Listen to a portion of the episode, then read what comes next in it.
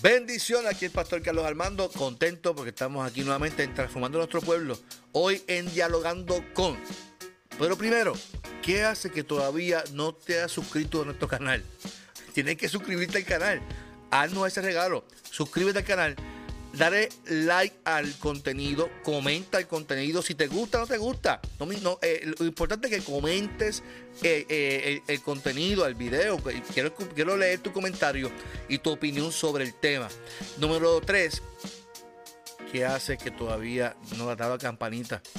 A la campanita, comparte, suscríbete, dale a la campanita, comenta, todo eso, hazlo en este momento para que este video eh, se siga compartiendo y se siga llegando la palabra del Señor. En esta ocasión hicimos un dialogando con, la doctora Arlene Calderón y se tuvo que dividir en dos videos, así que la primera parte hoy sale y, va, va, el contenido es muy intenso, muy interesante. El tema, la espiritualidad, la salud mental, una línea muy finita. Espero que lo disfrutes. Esto es Transformando Nuestro Pueblo, dialogando con el pastor Carlos Armando. Disfrútalo. Bendiciones, bendiciones a todos. Aquí el pastor Carlos Armando contento, contento porque estamos nuevamente aquí en, dialogando con el pastor Carlos Armando, pastor de la Iglesia Evangélica Unida de Caguas. Y ahí, ahí decimos en Caguas, nuestra iglesia una gran familia. Y qué bueno que estamos aquí en esta noche, en este diálogo. Para mí este diálogo eh, es de suma importancia porque el tema que vamos a trabajar es un tema que mayormente no se trabaja en la iglesia por la cultura o por lo como se formó la iglesia en sí de, no pensar que la salud emocional, la salud mental es parte de la espiritualidad y, y mi interés como pastor es crear conciencia eh, y que podamos manejar, manejar ¿verdad? la salud eh, eh, emocional como parte de nuestra espiritualidad, el concepto íntegro, ¿verdad? Y nuestro cuerpo también. Y para eso yo no voy a trabajar solo el tema, porque yo no soy, mi, mi, profesión es trabajo social. Trabajé en salud mental en el Hospital San Juan Bautista de Cagua, en el 2001 por allá y, trabajé también en el Hospital Pavía Behavioral, en salud mental. Pero mi profesión en sí no es trabajar con pacientes, que trabajé mucho tiempo con pacientes. Y para eso yo tengo que invitar a un profesional que hable sobre el tema y que me ayude en el concepto de salud mental. Pero antes de, presentar al invitado, a la invitada, eh, no olvide dejar su comentario si tiene alguna pregunta eh, la puede dejar en los comentarios que vamos a estar pendientes. Saludos a la hermana María eh, Torres de Sengotita. Dios te bendiga, María. Gracias por siempre conectarte con nosotros aquí en la iglesia o donde quiera que nos esté viendo, porque también estamos transmitiendo en la página eh, del Pastor Carlos Armando y en la página mía personal. Ahora bien, quiero contar tres historias, tres historias antes de presentar a la invitada de esta noche porque esa, esas tres historias son las que nos van a dar eh, el pie forzado para discutir el tema de la espiritualidad, la salud mental, una línea muy fina. Eh, yo cuando trabajé en el hospital eh, de salud mental, recuerdo, recuerdo una vez de este paciente que llegó y a mí me tocó hacer el cernimiento. el cernimiento es la entrevista inicial que se le hace al paciente cuando llega al hospital. Me dicen, Carlos, te toca hacer el seguimiento a tal paciente. Cuando llego allí, me reúno en la oficina con el paciente y comienzo a hablar con él. El paciente no me respondía, no me respondía. Yo le preguntaba su nombre, no me respondía. Él estaba eh, eh, eh, en un, como decimos, en un shutdown. Él, él, no respondía, no respondía a las preguntas, a nada. Y yo cuando miro a su esposa, la esposa, yo la miro y se me hace reconocida y era una cantante muy reconocida en Puerto Rico, eh, eh, en Latinoamérica. Y yo le pregunto, ¿usted es fulana verdad? Yo soy, cristiano y conocí a ella. Y me dice, sí, soy yo. Eh, es que mi esposo es pastor y lleva siete años sin tomar vacaciones. Y, y el tal tanto tiempo sin coger vacaciones, emocionalmente, como decimos los boricuas, se fundió, le dio un shutdown o un burnout. Ese es el primer, el primer, el primer panorama que presento. Cómo la iglesia trabaja un asunto como este del pastor que se quema emocionalmente porque trabaja, trabaja, trabaja, trabaja y no, y no piensa en su salud emocional porque mientras más trabaje para la iglesia, mejor está con Dios. El segundo es cuando hice mi, práctica de trabajo social. Eh, voy a voy un día a atender un caso. Mi práctica yo la hice en mesas sociales eh, en Carolina.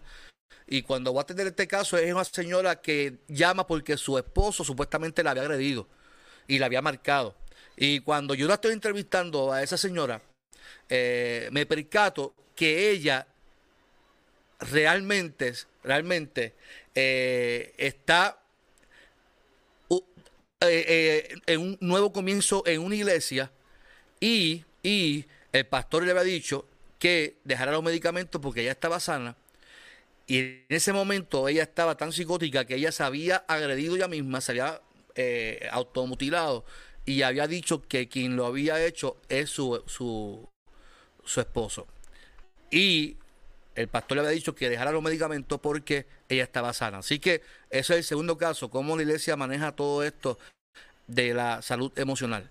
El tercer caso es un pastor que también eh, llega al hospital de salud mental. Yo no sé qué era pastor, un pastor totalmente eh, eh, emocionalmente afectado. Era una persona que estaba totalmente ida en, en, todo, en todo sentido de la palabra. Eh, su comportamiento, eh, eh, alucinando, está, totalmente, estaba en el hospital porque necesitaba estabilización y necesitaba medicamentos. Entonces, ¿cómo la iglesia maneja todo este tipo de casos de salud emocional y la espiritualidad? Porque mayormente nosotros conocemos que mayormente llega alguien a la iglesia o, es un demonio que tiene que reprender el demonio o simplemente con orar se resuelven las cosas. Con obrar se resuelven las cosas. Así que para eso yo he invitado aquí a la doctora Arlín Calderón. Saludamos a Arlín Calderón y usted bendiga Arlín Calderón. Arlín Calderón es psicóloga. Arlín, ¿cómo tú estás? ¿Estás bien? Dios te bendiga, sí, estoy muy bien. ¿verdad? Aquí eh, agradecida de poder estar compartiendo este espacio contigo. Muy bien, muy bien. Arlene Calderón es psicóloga, aquí trabaja en Puerto Rico. Eh, yo la conozco hace mucho tiempo atrás, hace mucho tiempo, tanto tiempo que ya me, vio nacer, porque ella es prima mía. yo, no quise poner el segundo apellido para que la, gente no, se, no dijera, ah, pues son familia, pero ella es Arlene Calderón Gerena. Así que es mi prima, mi prima de parte de madre. Así que eh, una de tantos primos, Larly, porque somos muchos. sí, somos con veintipico, ya llegamos, ya llegamos a los 30, no, no, no, ya perdí la cuenta. Era de cuántos son, muchos primos. Sí, porque son dos, 12, eran 12 tíos, así que imagínate, ay Dios mío. Pero qué bueno, para mí siempre fue, mi, mi, infancia fue una bendición porque la familia siempre se reunía, eh, siempre fue una bendición grande compartirlo con la familia. Pero yo tengo aquí a Arlene, Arlene, Arlene yo, ya tú escuchaste eh, los tres casos que, que, que estoy mencionando. Eh, quiero, quiero abundar y me interés a, los que nos están escuchando. Mi intención es que podamos, eh, eh, vamos, yo lo voy a decir así, jamaquearnos, jamaquear a la iglesia, a los que nos están escuchando, y que podamos sentirnos responsables de la gente que llega a nuestra iglesia, sentirnos responsables de la gente que llega a nuestra congregación, eh, y que podamos aprender, porque la realidad es que eh, siempre la vida se aprende y, y, si no tenemos conocimiento, pues hay gente que sí tiene conocimiento que podamos, eh, que puede servirnos de ayuda y de, bendición. Así que antes de, hacerte la pregunta, Liz, mira, mira quién nos está saludando por aquí. ¿Quién es esa señora que está ahí? Saludos a Araceli Jerena, mi madre y la tía de, del pastor. Titi, bendición, bendición. Esa es mi tía mayor, mi tía mayor. Así que, bueno, pues vamos, a comenzar. Yo te pregunto, Lynn, ¿verdad? Y, quiero, quiero hacerte la pregunta con mucho respeto. Juan, tú como psicóloga eres cristiana, perteneces a la Iglesia Bautista de Carolina. Eh, trabajas, das tu servicio también allí, ¿verdad? De, voluntaria en la, en, la, en la iglesia, trabajas todo ese tipo como psicóloga. ¿Cómo, ¿Cuán capacitada está la, iglesia, los ministerios, eh, en tus años de experiencia, porque eh, llevas toda una vida en la iglesia, también como profesional, ¿cuán capacitada están las iglesias para cumplir con esta demanda, verdad? Que hoy en, día, porque años atrás no existía este concepto de que tiene un problema psicológico, ¿verdad? Eh, pero hoy en día hay más conocimiento. y ¿cómo, cómo, ¿Cuán capacitada, cuán capacitada está la iglesia para manejar todo esto? Sí, la, la iglesia eh, está capacitada para manejar todas estas cosas en la medida en que pueda entender que nosotros somos unos seres integrales, que tenemos una parte emocional y tenemos parte espiritual y tenemos una parte física. Y en el momento en que la iglesia pueda reconocer que aunque están interconectadas, cada una de ellas pues, requieren una, una atención especial, ¿verdad? Eh, eh, particular para cada una de ellas. Así que eh, a pesar de que, y se ha visto, ¿verdad? Yo, yo he visto dependiendo, hay unas iglesias que sí le van a dar más, más importancia a la parte emocional y pueden establecer esa diferencia. Y hay otras que no, hay los extremos, ¿verdad? Hay unas iglesias que pueden espíritu, lo que decimos que es espiritualizarlo todo, que tiene que ver con lo que tú estabas diciendo, de que cuando llega alguien, pues lo que hacemos es, independientemente del cuadro que tenga, todo lo vamos a explicar de una forma espiritual y vamos a orar y, se supone que eso sea suficiente. Pero sí hay otras iglesias que tienen esa conciencia y que tienen una visión más integral de, de, lo que somos nosotros y en la medida que los reconozcan, pues pueden darle espacio a atraer profesionales eh, o a capacitar a, su, a sus líderes y a sus pastores en el área de la salud mental. O sea que es importante destacar que aunque se parecen mucho y hay unos comportamientos, o sea, tanto la espiritualidad como la salud mental se van a reflejar en el comportamiento de la gente. Así que ahí es, el comportamiento. Por eso es que está esa línea fina. Entonces, en la medida que la iglesia pueda entender y aunque las dos se parecen, están conectadas, no son lo mismo. Porque, por ejemplo, pues unas intervenciones espirituales son con, va una persona a donde un pastor y se le, se le va a dar una consejería bíblica, ¿verdad? Se pueden usar disciplinas espirituales, pero ese pastor puede discernir que hay algo más allá y que si él no está preparado en el área de salud mental, pues no puede darle una intervención específica para eso.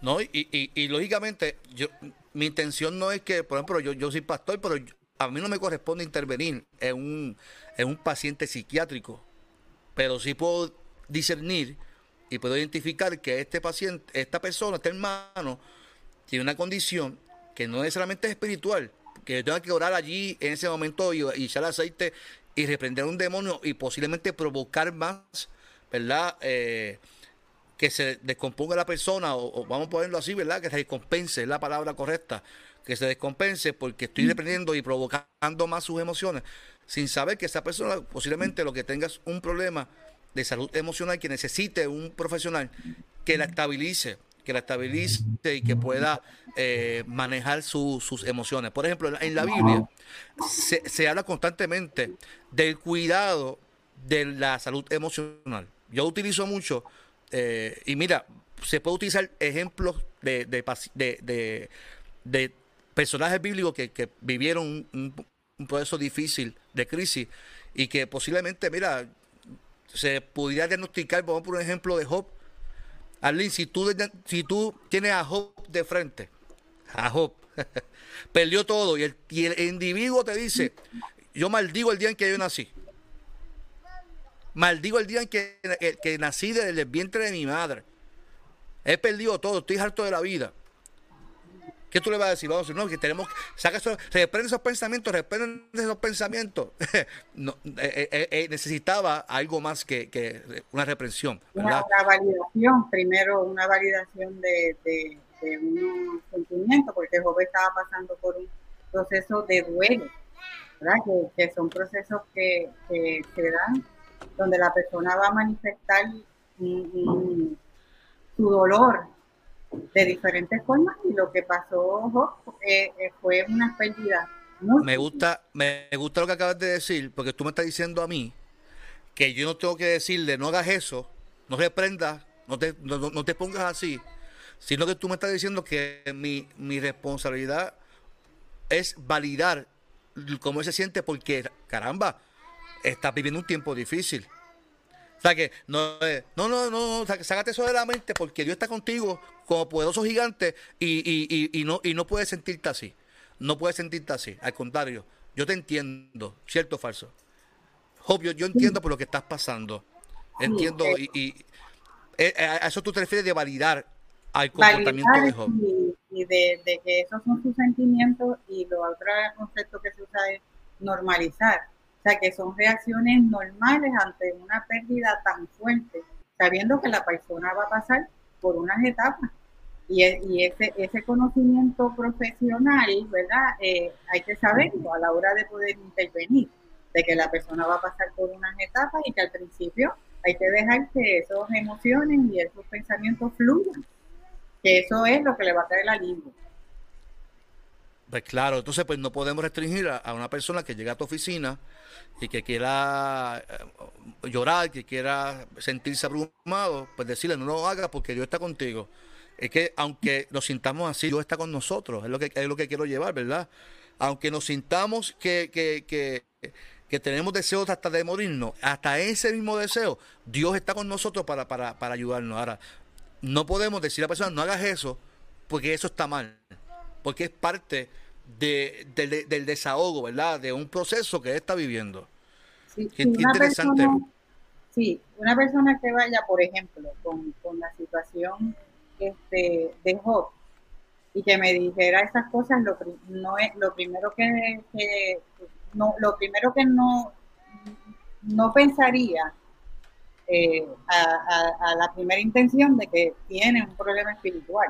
Aquí está pasando por un proceso de duelo y es normal lo que él, eh, es normal lo que él está expresando para la situación en la que está pasando. yo, no tengo ese conocimiento. Llega una persona así, Señor, te reprendo ahora mismo, reprendo esos pensamientos, reprendo ese espíritu de muerte, reprendo este espíritu. Y eso no fue lo que ocurrió tampoco con Job, ¿verdad? Ahí, eh, pero a, a lo que voy es que si no tengo ese conocimiento, posiblemente yo haga más daño más daño que bien a una persona que llega a mi iglesia. Posiblemente yo haga más daño a alguien cuando no tengo la capacidad de entender y ponerme en lugar de la persona y validar, que es lo que tú estás diciendo, este, Arlene. Eh, validar que, que, Job dijo, yo maldigo el día en que nací del vientre de mi madre. O sea, como un pastor, como un ministro, como la iglesia, llega una persona así y yo le valido eso para que la persona pueda entonces bajar, porque si yo me pongo a decirle, no, no, eso está mal, pues entonces voy a aumentar ese sentido de, de, desgracia, aumentar ese sentido de, coraje y de ira, ¿cierto o falso? Es, yo le digo que eso es añadir dolor al dolor. Sí, estoy, estoy de acuerdo contigo. Un dolor intenso y uno le va a añadir el sentido de culpa y, poniendo en riesgo esa relación con Dios que en algún momento la persona va a llegar ahí, porque en los procesos de duelo la persona puede tenerle, eh, eh, puede sentir coraje hasta con Dios y todas esas cosas. Eh, uno las va a ver. Yo estuve muchos años trabajando con personas en duelo en la iglesia y sí le, da, le dábamos ese espacio y a veces se sentían culpables de sentirse así, por eso es importante el conocimiento, que esas personas hay que normalizar y validar esas emociones porque ellas lo que están buscando es algún tipo de alivio y nosotros si vamos a juzgarlo, ¿verdad? En el momento que vamos a ir y, encima de eso los vamos a poner de malas con Dios, ¿cómo tú vas a decir eso? Al contrario, Dios te entiende, Dios te entiende y Dios está ahí y sabe por lo que está pasando y por eso manda a su Hijo Jesucristo, ¿verdad? Que, que sufriera y padeciera, como dice en la Biblia, que no tenemos un, Dios que, que, no sabe lo que nosotros estamos pasando. O sea que es importante tener ese conocimiento, que la persona pasa por unas etapas y que al principio hay que dejar que fluyan todas esas emociones y esos sentimientos y, y, de, de, lo menos que se tiene que preocupar es, de, de, Dios, porque el Señor está ahí y sabe por lo que la persona está pasando y conoce el corazón de la persona. Interesante. Me mencionaste ahorita eh, sobre el concepto integral de la, de la salud mental y de la espiritualidad. Y yo quiero compartir contigo una definición que, que, me, gustó mucho. Esa, esa, esa definición, eh, yo, yo, tuve un profesor que se eh, murió hace, hace poquito, eh, se llama Juan Beck, se llama Juan Beck.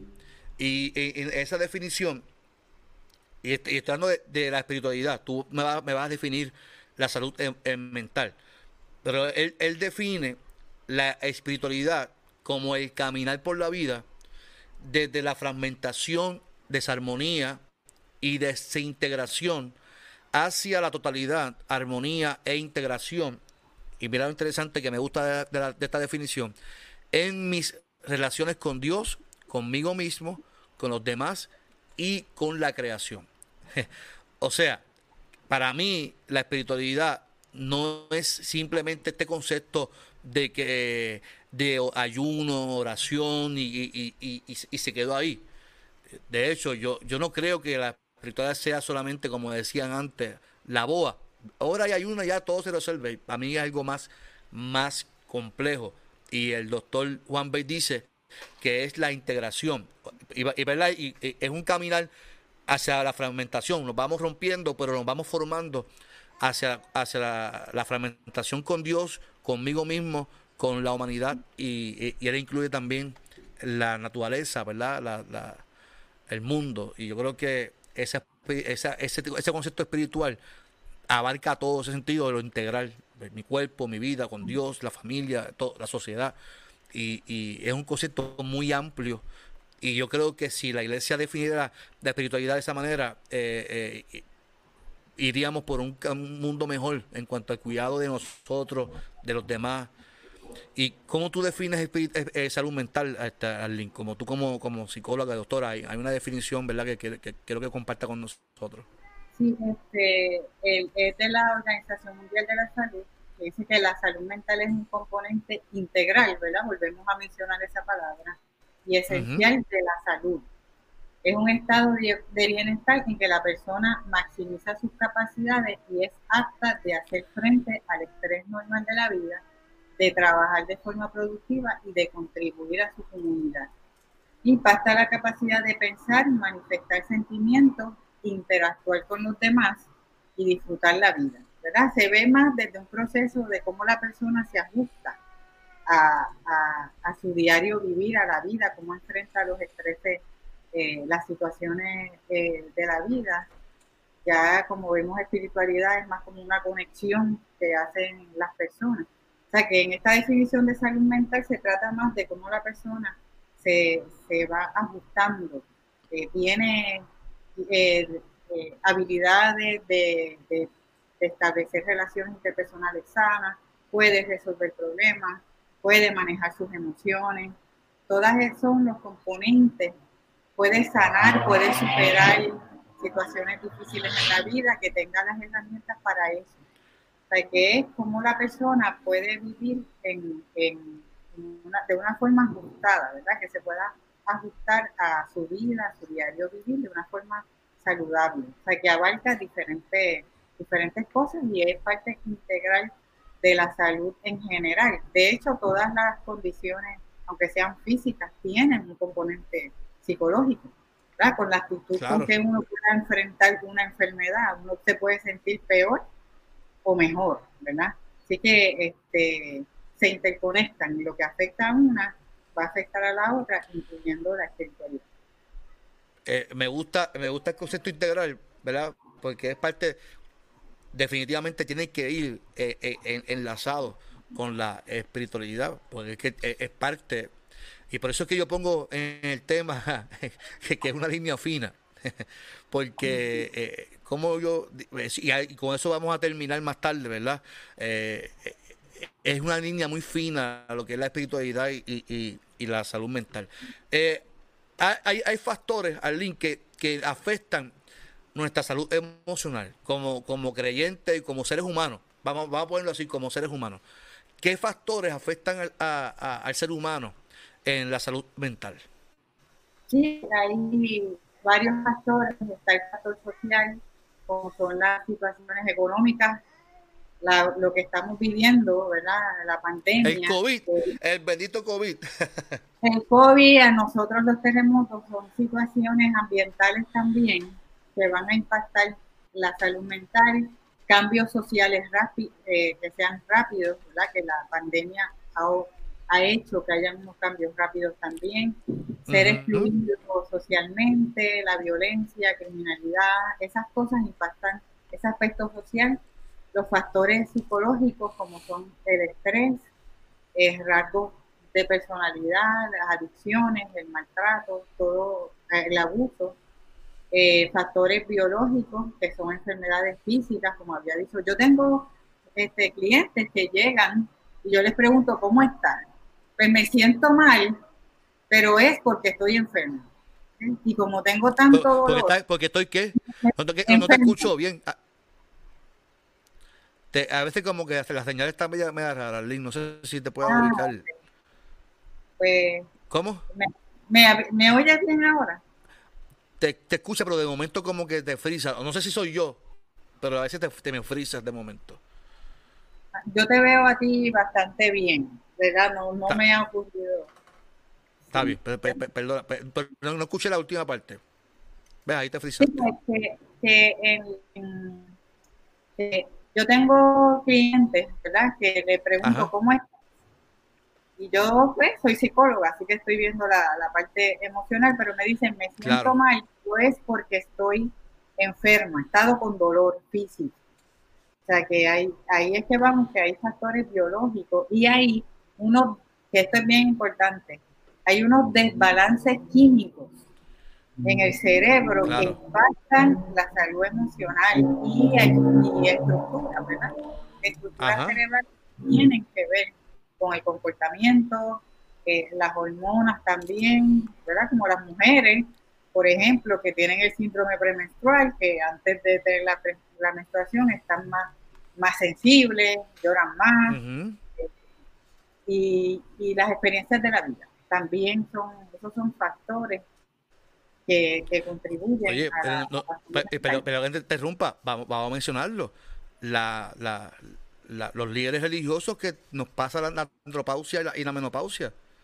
Si yo no conozco ah. esos factores, yo, yo que soy hombre y tengo 44 años, si yo no sé que yo voy a tener andropausia y que estoy cerca de eso y no sé manejar, oiga, yo estuve en una conferencia, Arlene, yo estuve en una conferencia donde el, el, el psicólogo que, que habló, el doctor, que habló, que era pastor, cuando habló de los casos, a, mí eh, me estremecía porque ahí que tuve como, los pastores se empiezan a enamorar de, la, de las jovencitas de la iglesia, porque no conocen su cuerpo y no conocen su, su mente. Y cuando llega la andropausia, la andropausia en el hombre crea unas sensaciones eh, eh, que si no las conozco me va a hacer daño al ministerio y a la vida de mi familia en todo sentido de palabra. Igualmente la mujer, si no sabe la, que tiene menopausia, si es pastora, va a comenzar a atacar a la gente, sentirse culpable, sentirse amenazada, perseguida por la gente, porque si no conoce esos factores eh, eh, eh, biológicos,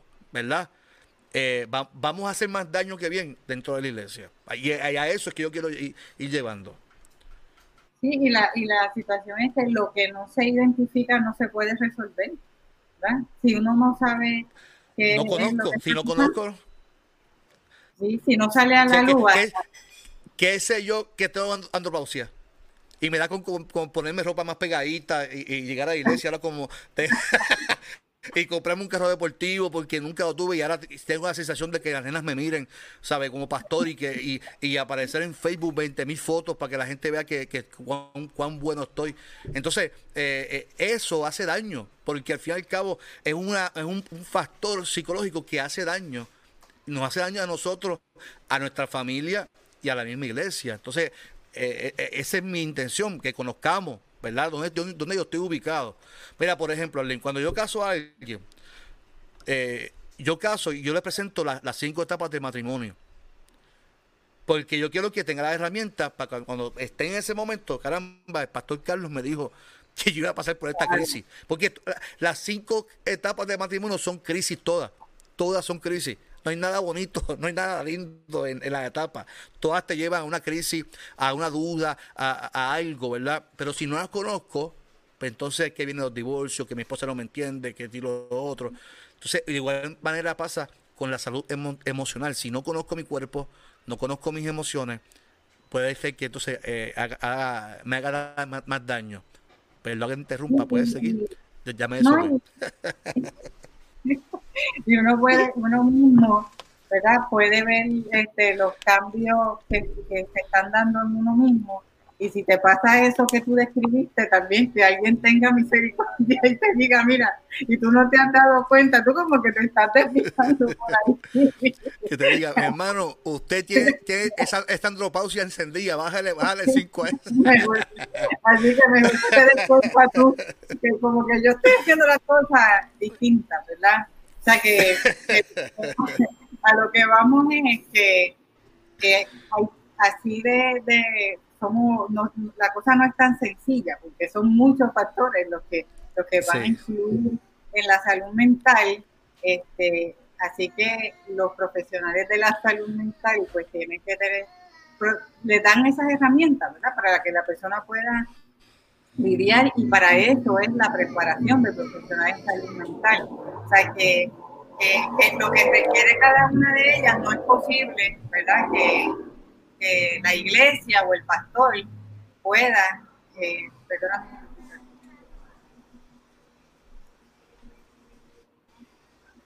Estás ahí, estás ahí. Sí, no, este apareció en la pantalla, sí. Que, que, que son, son, son muchas estrategias, ¿verdad? Para las diferentes condiciones que pueden surgir emocional o mentalmente, que no es posible que la iglesia pueda cubrir eso, o el pastor pueda O sea, que eh, por eso es importante que, como dicen, zapatero a sus zapatos. O sea, Porque, por ejemplo, si hay un desbalance químico en, en, en, la persona, pues eso, eso es la medicación. A veces ni siquiera los psicólogos podemos intervenir con una persona que tiene un desbalance químico tan fuerte. Tenemos nosotros mismos que enviarlo primeramente a un psiquiatra. O sea, que, que la iglesia no puede cubrir todas esas partes, porque tampoco hay un solo profesional de salud mental, ¿verdad? Hay, hay consejeros este, que se dedican a, trabajar situaciones, entonces estamos los psicólogos que vemos cosas clínicas, están los psiquiatras, eh, o sea que, que hay diferentes profesionales para la salud mental y nosotros no podemos pretender entonces que el pastor, ¿verdad? O, la iglesia. Lo sepa todo no, no, no es posible, ¿verdad? A menos que sea, eh, ¿verdad? Hay, hay, pastores que son este, psicólogos, pastores que son psiquiatras, que, que, ahí saben un poquito, ¿verdad? Pueden integrar un poquito más. Y, claro. Y a lo mejor como quiera hay que referir. Sí, sí, o, definitivamente, definitivamente. Pues el pastor, aunque la gente le diga que es consejero, el pastor no es consejero, a menos que tenga una licencia como consejero, como psicólogo, ¿verdad? Eh, el pastor es un guía espiritual, un guía espiritual que mi opinión debe tener conocimiento eh, básico en, el área para poder eh, identificar y, referir, ¿verdad? No para trabajarlo, porque si te pongo a trabajar un paciente psiquiátrico, no, no tienes el conocimiento y, es, un, es un daño, es un daño. No sé si, si, leíste, yo sé que, sé, sé que leíste uno de los libros, de Peter Escacerro.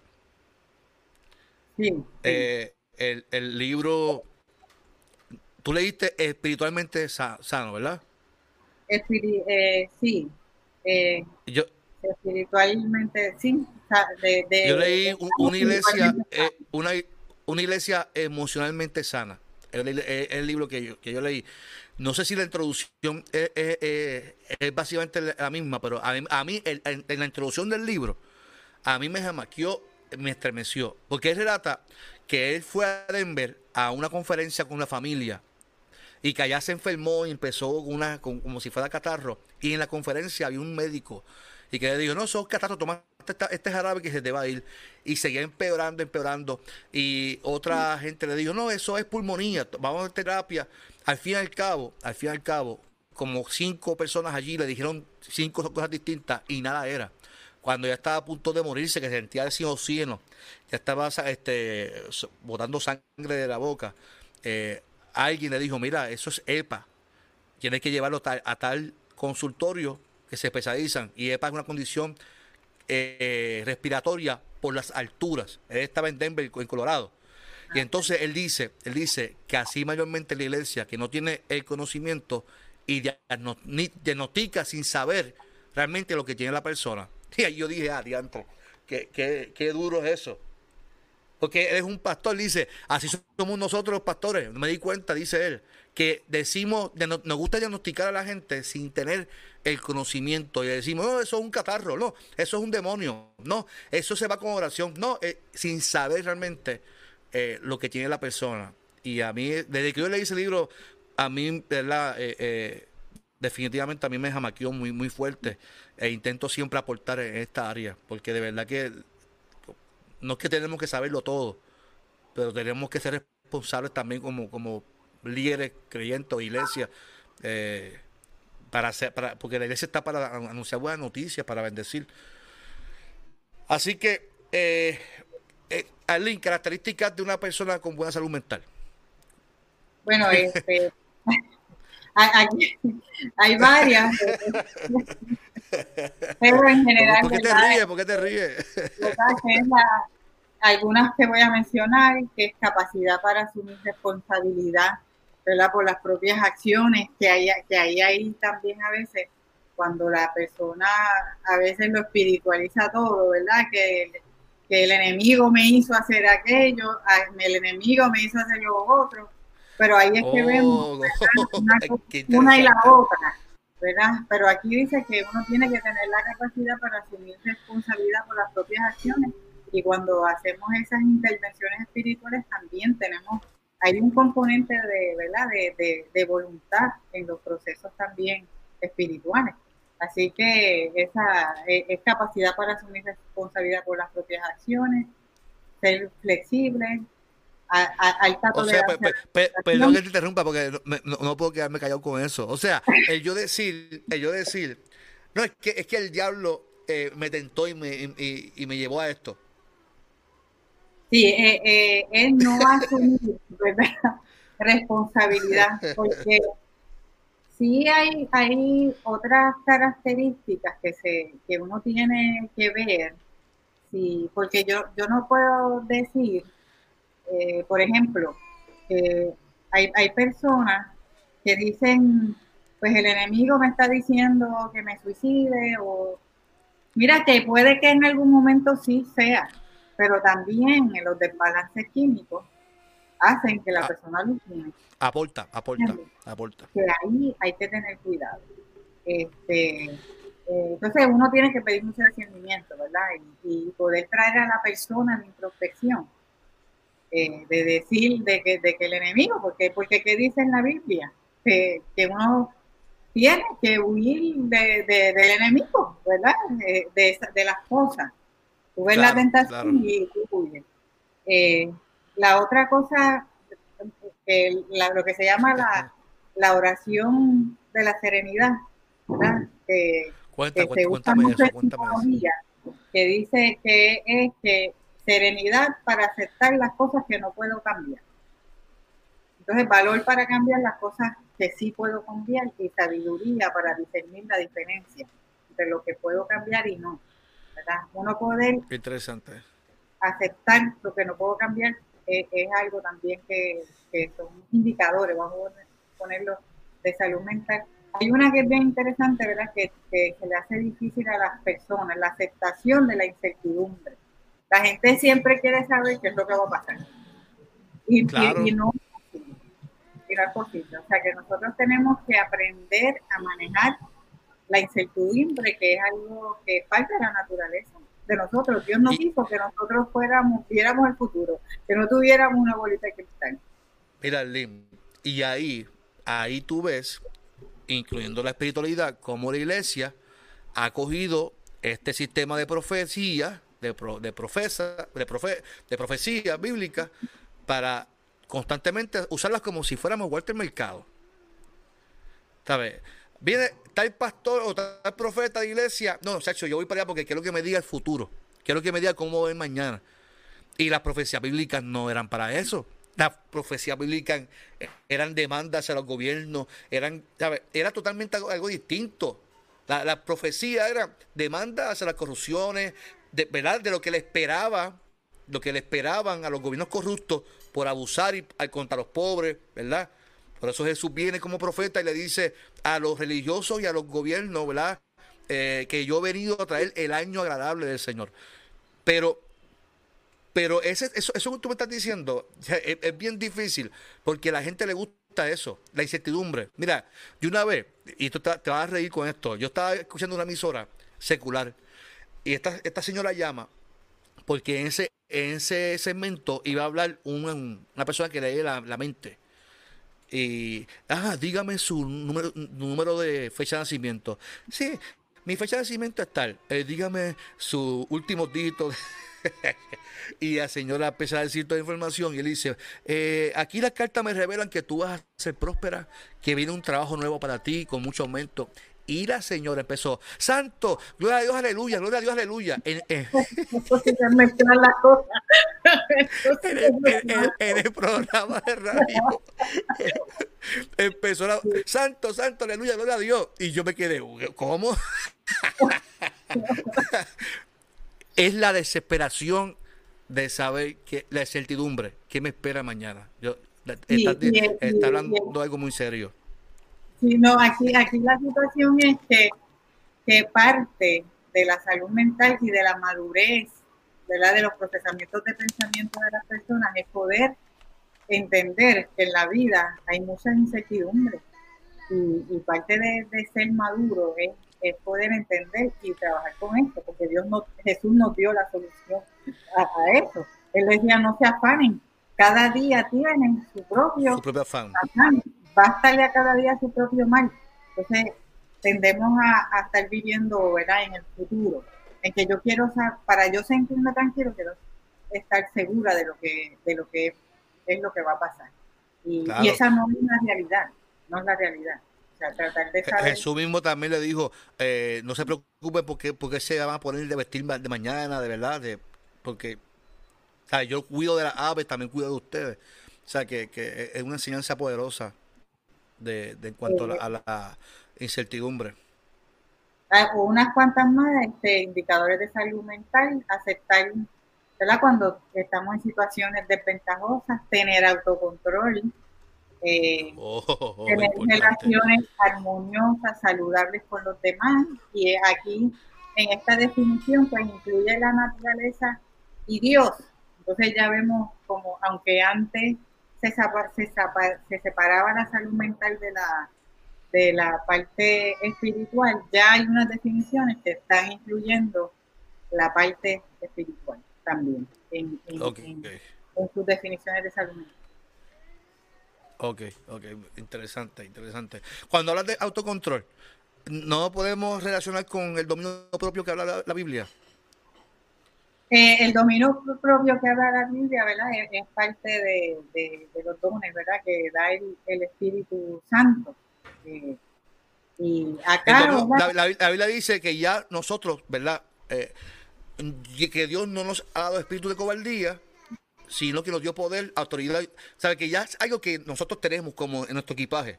Templanza. Ah, está, es, algo que ya está, dominio propio. Yo tengo, se supone que tenga si lo comparo con autocontrol, que yo tenga el, autocontrol de manejar mis emociones, porque es parte de mi equipaje. Si no lo tengo, pues entonces pues ya tengo un problema que tengo que manejarlo. Pienso yo, ¿verdad? No sé si, si lo podemos entrelazar. Sí, bueno, este, aquí lo, lo que uno puede ver también es que hay personas que no son cristianas y que, y que tienen autocontrol. Claro, claro y, que, y, que son cosas que uno trabaja en la, en, la oficina, vamos a ponerlo así. Hay gente que viene porque yo se me hace difícil controlarme y nosotros como psicólogos pues, le damos una estrategia, ¿verdad? Si lo vemos desde la parte de la salud mental, si lo vemos desde la parte espiritual, pues lo podemos ver así como, como tú lo has visto. Y si no tengo ese dominio propio, pues me preocupo. tengo que, seguir fortaleciendo esa relación espiritual. Pero, pero sí, como te dije, yo en la clínica he visto de todo, por eso es que, es que la línea es finita.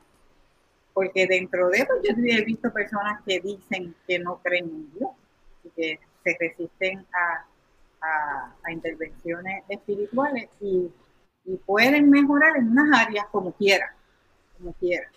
¿Entiendes? Hay unas intervenciones donde estas personas pues, pues adquieren una destreza, porque uno no puede decir que una persona que no es cristiana este, no, no tiene autocontrol, porque eso no, lo podemos decir. Hay gente que no es cristiana, son controladas y muy propias, como dicen por ahí.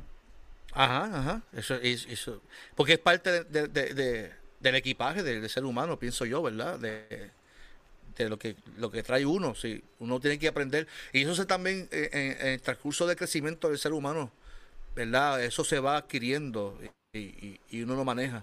Eh, eh, Con los niños se, se, trabaja mucho eso. Claro, porque uno, uno, aspira a que los niños se auto, o sea, tengan esa, esa herramienta en su vida. Y, y uno, lo, que quiere es eso, ¿verdad? Que, que los niños tengan las herramientas, las mejores herramientas para que sean un mejor mañana. Que ahí está, yo te iba a mencionar eso en la incertidumbre, yo que soy papá ahora.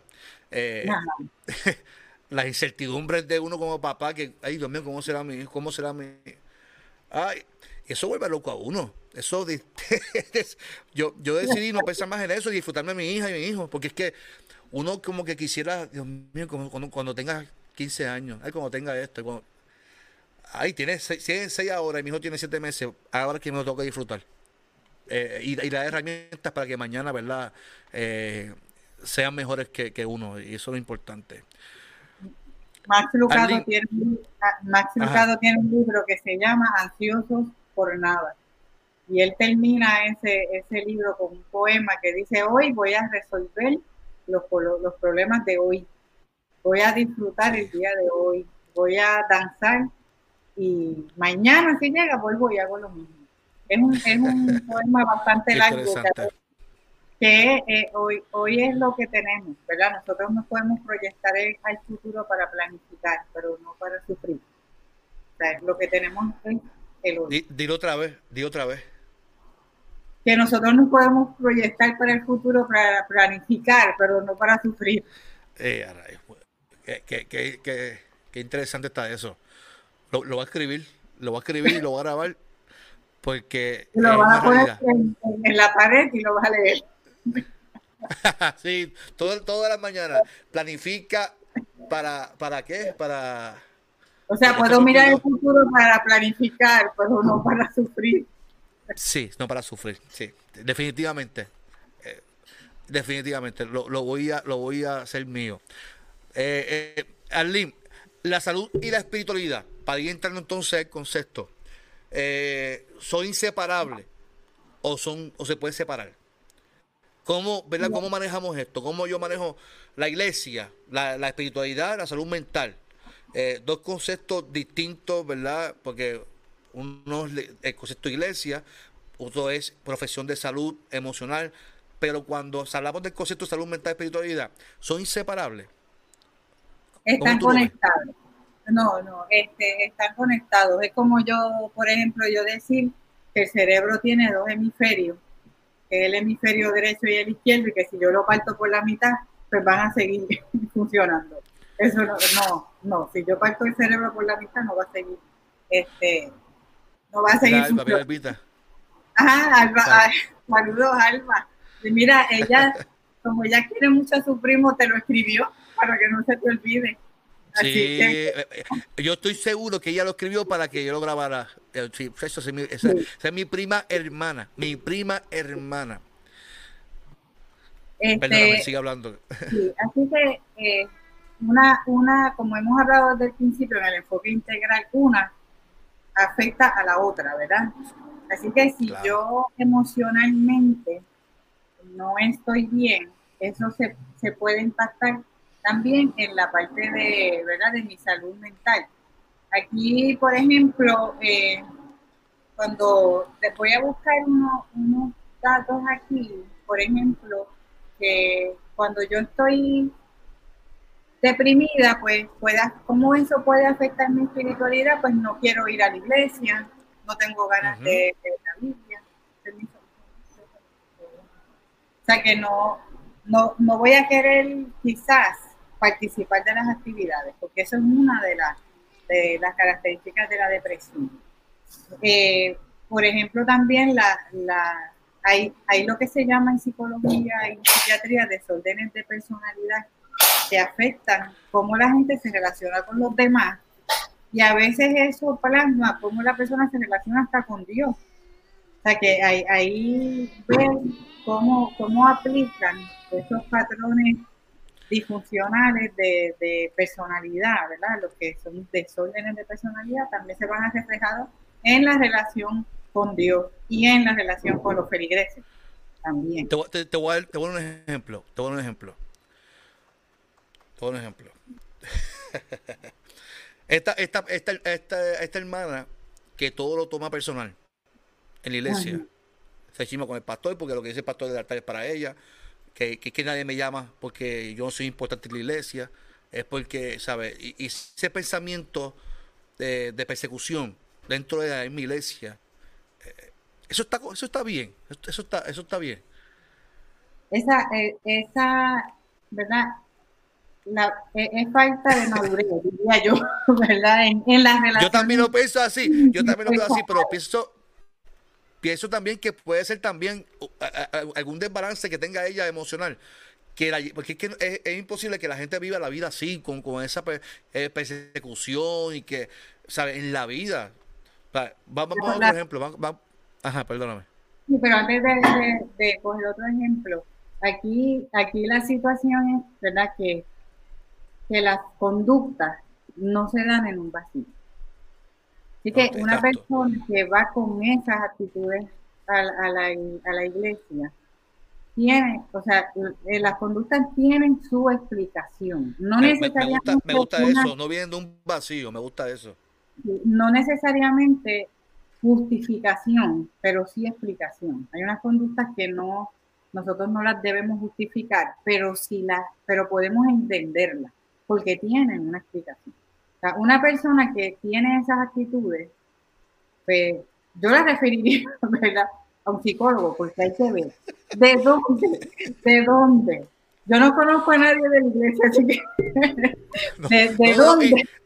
Y, no, es un caso que yo pastor ahora mismo, no nadie, no nadie de mi iglesia, pero sí lo he visto, como pastor lo he visto. Bueno, yo, eh, yo, yo llevo casi cuántos años en la iglesia, así que yo he visto de todo, más lo que he visto, yo he visto, he visto de mucho, he visto mucho, he visto mucho. Mira, eh, te, voy a, te voy a dar otro ejemplo, te voy a dar otro ejemplo.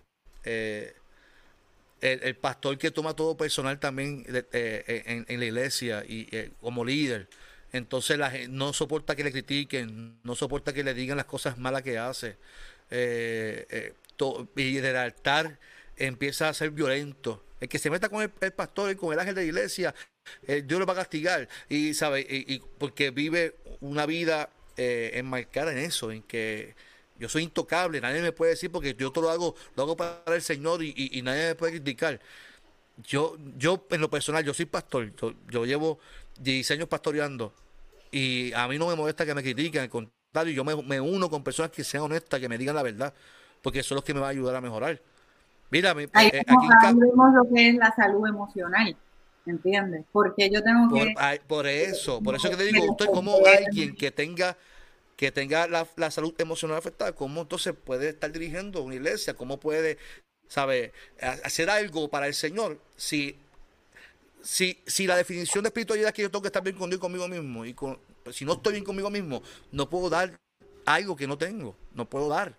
Entonces, pues tenemos que, ¿verdad? Hay, hay, algo importante de mencionar en, en términos de, de que cuando hay procesos emocionales, condiciones emocionales o baja autoestima por una historia que, que tiene la persona, la, la, la, gente entra en unas distorsiones en los pensamientos, ¿verdad? Y hay, y hay unas interpretaciones también que se dan. Ajá. Eh, y en ese, pero, distorsionada. Sí, distorsionada. La interpretación es bien distorsionada.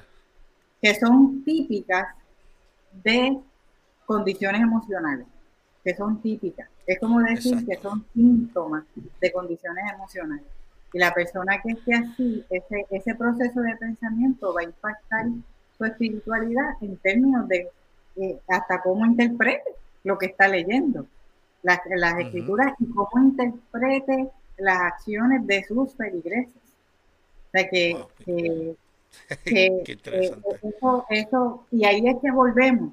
Esa ayuda donde la persona puede entrar en un proceso de análisis o un proceso de salud mental, es parte del tratamiento de las condiciones, por ejemplo, de estado de ánimo. Eso es importante trabajarlo cuando la persona, porque eh, eso está documentado, que entra la persona en, unos tipos de lo que nosotros llamamos errores de pensamiento, patrones de pensamiento, que van haciendo que, que tengan unas interpretaciones que le hacen daño a la misma persona y le pueden hacer daño a las personas que están alrededor. Y si es pastor, pues va, va a hacer daño a la iglesia y sí va a impactar su espiritualidad porque su proceso de pensamiento impacta las interpretaciones de lo que él lea y, de lo que vea, de lo que escucha. Eso está sumamente interesante, está sumamente, eso es sumamente importante. Yo, yo espero que los que nos están viendo, ¿verdad? Eh, eh, eh, compartan este video y que reciban esto con mucho amor. esto, esto es, a mí, a mí, yo, estoy escuchando a, la doctora hablar y, y verdad que me, me, interesa mucho lo que está diciendo Arlene, de verdad, porque uno lo vive y no lo mismo que uno, ¿verdad? hasta uno mismo, o sea, a veces tiene que manejarlo también y, y, definitivamente para poder ser de bendición, que es lo más importante, ¿verdad? Y uno estar bien con, uno mismo eh, también como, como creyente y como, como hijo o hija de Dios. Ay, esto, o que para, para ti es la espiritualidad y salud mental, está ahí. Mira, hay un texto bíblico que lo quiero compartir contigo. Eh, se encuentra en Efesios 4. En los últimos versos, Pablo le dice a, los efesios que se quiten toda amargura, ira, coraje, eh, eh, todo ese tipo de comportamiento negativo, ¿verdad? O, comportamiento erróneo de, que, que, digo yo que afecta nuestras emociones, porque una persona con falta de perdón, que vive con amargura, con asuntos sin resolver, pues esa persona lo que hace es como tú, como tú dijiste ahorita, ¿verdad? Las, cosas no vienen de, un vacío, vienen por alguna experiencia que vivieron. Entonces, eh, el texto dice que se quiten, ¿verdad? Que, que, que, intenten manejar esas situaciones y que lo cambien o transformen o, reemplacen por, por la, el, perdón, eh, por, la, por la benevolencia, ¿verdad? E, esa transferencia de, de, amargura, por paz, eh, por, por perdón. Entonces, la Biblia constantemente habla sobre el cuidado de, nuestras emociones. Eh, ah, lo habla, lo habla. Eh, eh, de, manejar nuestras emociones para, para poder ver sin distorsión lo que Dios tiene para nosotros, ¿verdad? ¿Cómo tú ves, cómo tú ves ese texto bíblico ante lo que me estás diciendo de la salud emocional? Cuando, cuando ahí hay un componente que es la, la parte que me toca a mí, ¿verdad? de que yo tengo que hacer unas cosas. Porque a veces, es, a veces, este, yo, yo que Dios me quite, que Dios me quite esto. Eso, eso lo escucho mucho porque yo veo diferentes personas, hay personas que son cristianas y hay personas que no, ¿verdad?